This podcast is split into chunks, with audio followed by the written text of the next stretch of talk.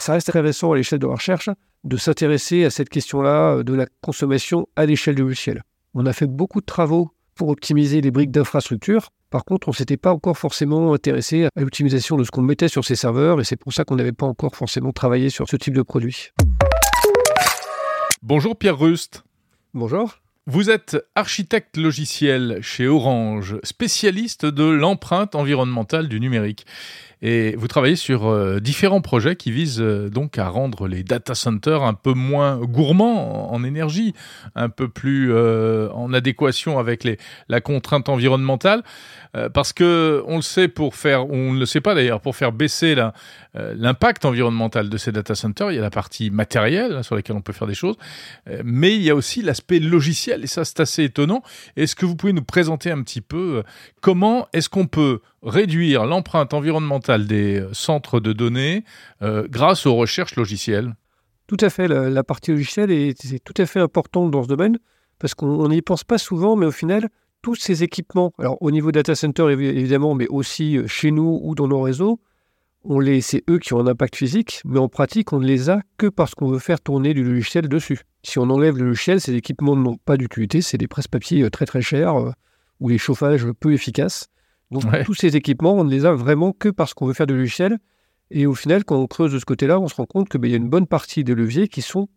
Il y a une bonne partie de la responsabilité et une bonne partie des leviers de réduction qui se trouvent eux aussi au niveau du, logiciel. Alors, euh, chez Orange, en recherche, on est rentré sur ce sujet au départ euh, via Power API. C'est euh, une solution sur laquelle on travaille avec INRIA, une équipe d'INRIA. Power API. Power API, tout à fait. D'accord. Alors là, c'est un logiciel dont le but est d'être capable de mesurer la consommation euh, énergétique, donc électrique, de composants logiciels, de morceaux de logiciels. Parce que jusqu'à présent, ce qu'on faisait, c'était qu'on mesurait la consommation euh, électrique d'un serveur complet ou d'un data center ou d'un ensemble de serveurs.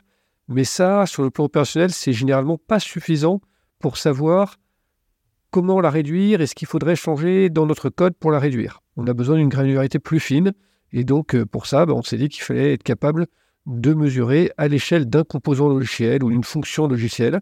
Et euh, c'est dans ce but-là qu'on a développé pour API, qui arrive en fait à partir de la consommation du processeur de la machine, à la redistribuer entre les, différents, euh, les différentes fonctions ou les différents composants qui vont tourner sur une même machine.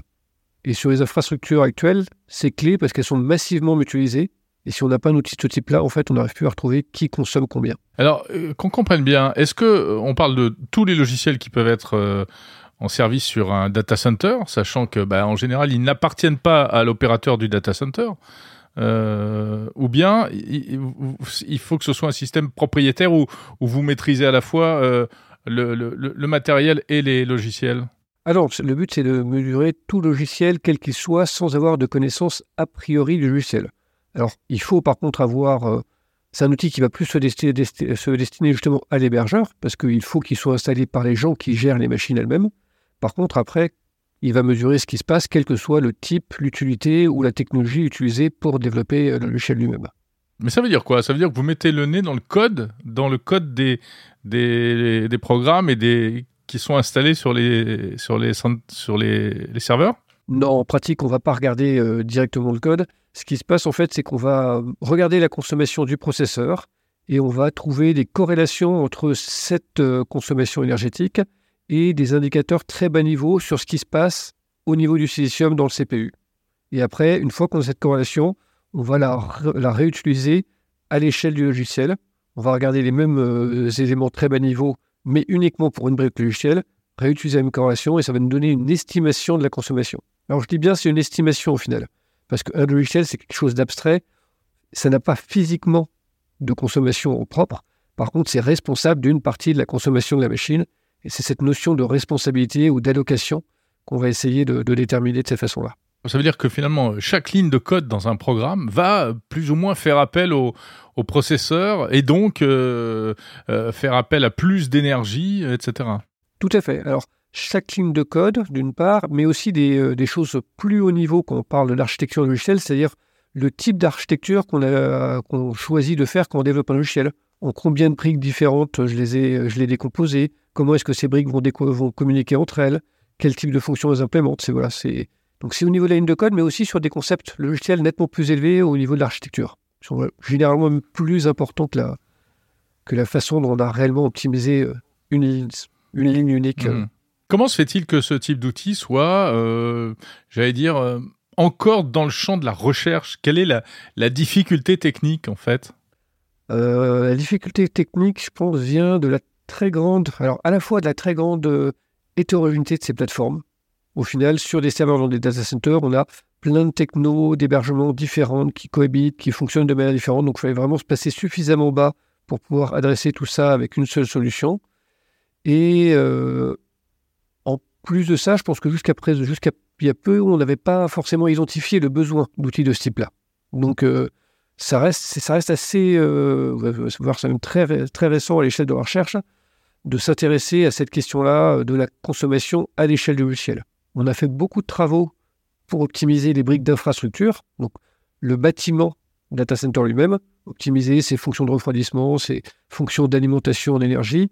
Par contre, on ne s'était pas encore forcément intéressé à, ce, à, ce, à l'optimisation de ce qu'on mettait sur ces serveurs, et c'est pour ça qu'on n'avait pas encore forcément travaillé sur ce, ce type de produit. Donc en fait, votre projet de recherche Power API vise à, surveiller, à, à, avoir des, des métriques. Quelle proportion de la consommation d'énergie pourrait être économisée, on le sait On a du mal à donner des chiffres globaux parce que ça va énormément dépendre des logiciels. Je dirais euh, de manière assez euh, grossière sur les exemples qu'on a pu pratiquer jusqu'à maintenant, on estime que 30%, c'est, ça paraît tout à fait raisonnable et tout à fait atteignable. Après, voilà, c'est vraiment aujourd'hui sur quelques cas euh, d'école sur lesquels on a pu tester l'approche, on n'a pas une vision générale et globale de ce qui pourrait se passer.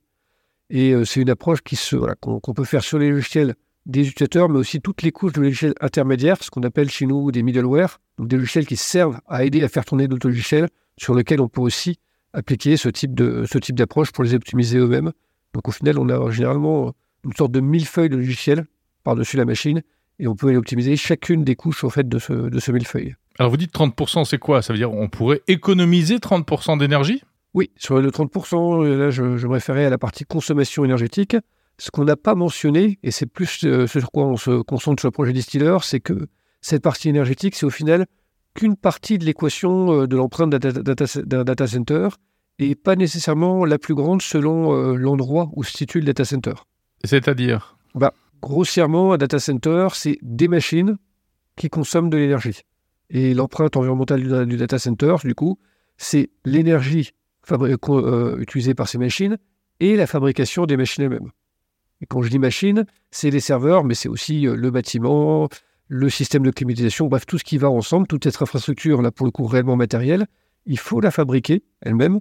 Et la fabrication de ces équipements, a en fait un poids environnemental qui est euh, tout à fait non négligeable.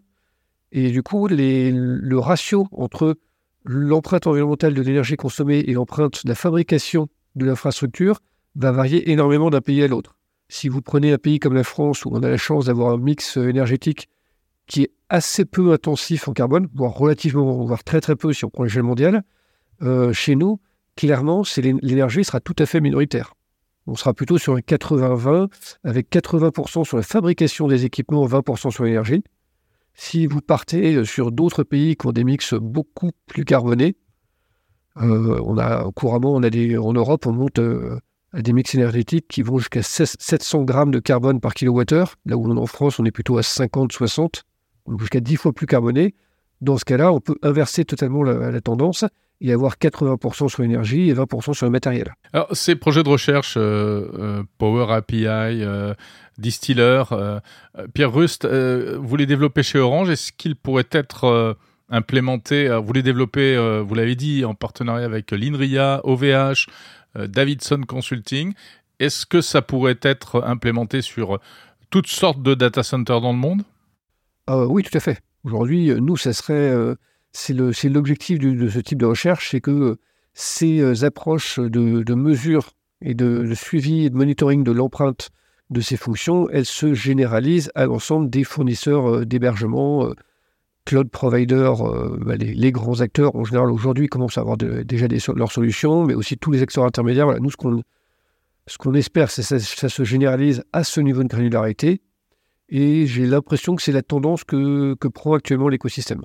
L'ADEME a aussi fait des travaux dans ce sens-là l'année dernière, par alors, des travaux qui ont une vocation opérationnelle, donc pas aussi fin que ce qu'on peut faire sur un projet comme pour API, mais euh, qui vont dans le même sens, qui est d'être capable de mettre une empreinte environnementale, d'ailleurs pas uniquement que carbone, mais une empreinte environnementale en face d'un usage euh, numérique et en particulier dans ce qui nous concerne d'un usage de type data center. Parce que c'est une tendance, mais pour l'instant, c'est pas encore le cas. Ça n'existe pas encore dans, des, dans les data centers. C'est variable. Ce serait abusif de dire que ce n'est pas du tout le cas. Aujourd'hui, si on prend euh, un certain nombre de euh, clouds publics, ils commencent euh, depuis un an, presque deux ans pour certains. Si, alors, si je peux citer les noms, si on prend des acteurs comme GCP chez Google, Azure chez Microsoft, ils ont déjà aujourd'hui un reporting client, un reporting carbone envers leurs clients de l'empreinte des usages du cloud. Euh, c'est pas du tout au niveau de la unité de, ce que fait Power API, mais l'idée est la même.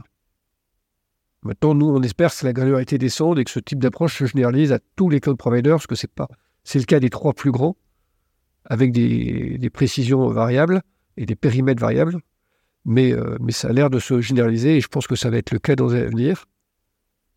Là-dessus, euh, c'est aussi un grand enjeu dans le domaine, et là je sors un petit peu de la recherche, c'est le fait de standardiser ces, éléments. Aujourd'hui, euh, les reportings que font ces différents providers sont pas forcément tous faits sur les mêmes méthodologies. Chacun va faire à peu près comme il l'entend. Alors on est... Et du coup, les périmètres ne seront pas les mêmes d'un provider à l'autre, les chiffres ne seront pas comparables. Donc c'est un peu une faiblesse de ce type de, mesure aujourd'hui. Et ce qu'on espère aussi, c'est qu'à l'avenir, les choses se standardisent et qu'on obtienne des chiffres qui soient réellement euh, comparables et qui fassent une sorte de compétition au, mieux disant sur l'empreinte environnementale de ces activités. Alors, constater, mesurer, euh, faire du reporting, c'est bien, mais est-ce qu'on peut ensuite améliorer tout ça? De quelle manière est-ce qu'on peut l'améliorer? Ah bah bien sûr, c'est tout, à fait l'objectif. la mesure pour la mesure en soi n'a pas énormément d'intérêt. Euh, le but, c'est bien grâce à cette mesure, d'être capable d'identifier déjà où sont les grosses masses. En fait, quand vous avez euh, un SI, quand vous avez euh, une, application euh, assez importante, c'est pas forcément évident de savoir où est votre, consommation majoritaire, quelles sont les fonctions que vous avez réellement intérêt à aller optimiser et sur lesquelles vous devez aller passer du temps. Parce que c'est facile d'aller se perdre, surtout en tant que, technicien euh, du, logiciel d'aller se perdre, aller optimiser quelque chose qui au final n'en vaut pas la peine. Donc il y a un gros intérêt à, savoir où sont les grosses masses et pour aller optimiser ça. Et après, dans le temps, à, savoir, à pouvoir aussi vérifier que les actions qu'on a, a faites ont réellement porté leurs fruits. Et vérifier version après version sur le logiciel que on est bien en train de diminuer son, empreinte environnementale et pas de l'augmenter. Euh. Ça permet aussi de, de ce côté-là de lutter contre l'effet rebond. Aujourd'hui, c'est ce qu'on voit sur ce type d'infrastructure, c'est qu'elles se sont tellement améliorées, elles sont, tellement, elles sont devenues tellement pratiques à utiliser qu'on a tendance à les utiliser de plus en plus. Et que là-dessus, remettre des chiffres en face, ça permet aussi de se rendre compte euh, de, ce que, de ce que ça représente euh, sur, sur, le plan environnemental. Oui, parce que ça permet ensuite de renvoyer aux entreprises, euh, bah, par exemple, qui utilisent des, du cloud, de leur dire, bah, vous voyez, votre code à cet endroit-là, il consomme beaucoup, etc vous devriez peut-être essayer de l'améliorer, euh, etc. Tout à fait, ça permet de le renvoyer à l'échelle de l'entreprise, ça, ça, permet de, le redescendre cette information-là à l'échelle du projet et même à l'échelle du développeur si on arrive à des niveaux de granularité euh, suffisamment fins. Donc ce n'est pas le cas sur ce qu'on trouve aujourd'hui euh, en production chez les acteurs qui ont déjà commencé dans cette voie, mais c'est ce qu'on espère avoir, nous, avec des approches comme celle de pour API. Là, on parle de logiciels finalement qui sont déjà installés, déjà en service euh, sur un data center.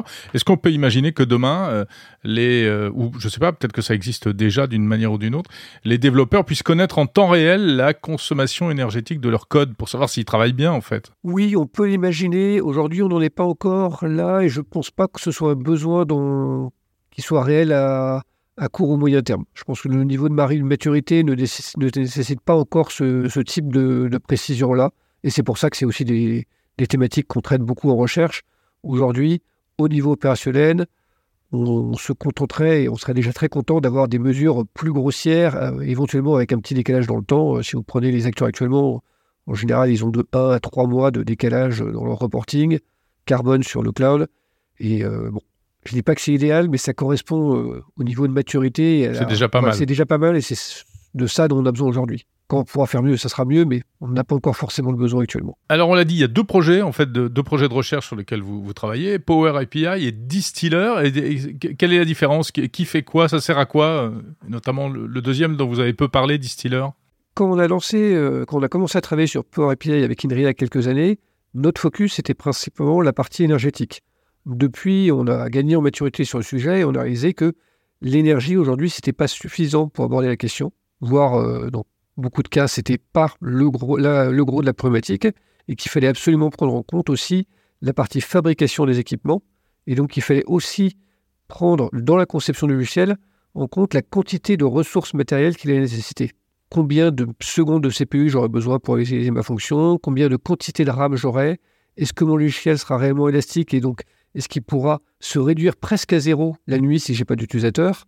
Tout ça, c'est des aspects euh, sur lesquels on travaille plus dans Distiller, où l'objectif, ça va être de faire des recommandations de conception aux développeurs en fonction de leur use case. Donc l'idée, c'est que le développeur puisse dire, bah, moi, je cherche à faire un développeur qui va faire tel type de métier, qui aura telle caractéristique, qui aura tel type de charge, variable, pas variable, décalable dans le temps ou pas, et qu'on et fasse, nous, on dire, d'accord, bah, avec ce qui est les charges-là, les recommandations en termes de conception, en termes d'architecture, ça sera plutôt celle-là, sur le plan environnemental. Et voilà, ça c'est vraiment l'idée de distiller, c'est un, d'agir dès la, dès la conception, et deux, de ne pas se focaliser que sur l'énergie, mais aussi prendre réellement en compte les ressources matérielles et donc la fabrication des serveurs qui vont être nécessaires à faire tourner le logiciel. Oui, ça peut être, par exemple, quand on a des tâches à faire faire à, un programme, de, que vous l'avez dit, de décaler dans le temps, donc de les faire faire, je sais pas quoi, plus la nuit ou quelque chose comme ça Exactement, on peut faire du décalage euh, temporel pour, pour, ce, pour euh, exécuter son code soit la nuit, soit en pleine journée, mais à un moment où on a euh, un approvisionnement plus plus élevé en énergie renouvelable, éviter les heures de pointe où on est en train de, démarrer des, centrales à charbon ou à gaz.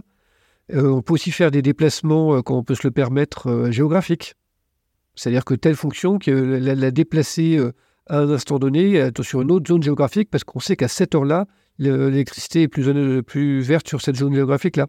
Ces déplacements, ils vont même plus loin que l'énergie. Ils vont aussi permettre de déplacer la fonction pour la faire tourner à un autre endroit où à ce moment-là, on a de la ressource serveur disponible. Et là, on, revient sur cette idée de dire qu'il faut utiliser moins de serveurs. Si on arrive à mieux les remplir, eh ben, au final, on a besoin d'en mettre moins en face d'un besoin donné.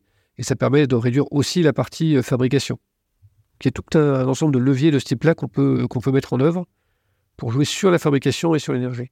Merci Pierre Rust, euh, architecte logiciel chez Orange, spécialiste de l'empreinte environnementale du numérique. Merci.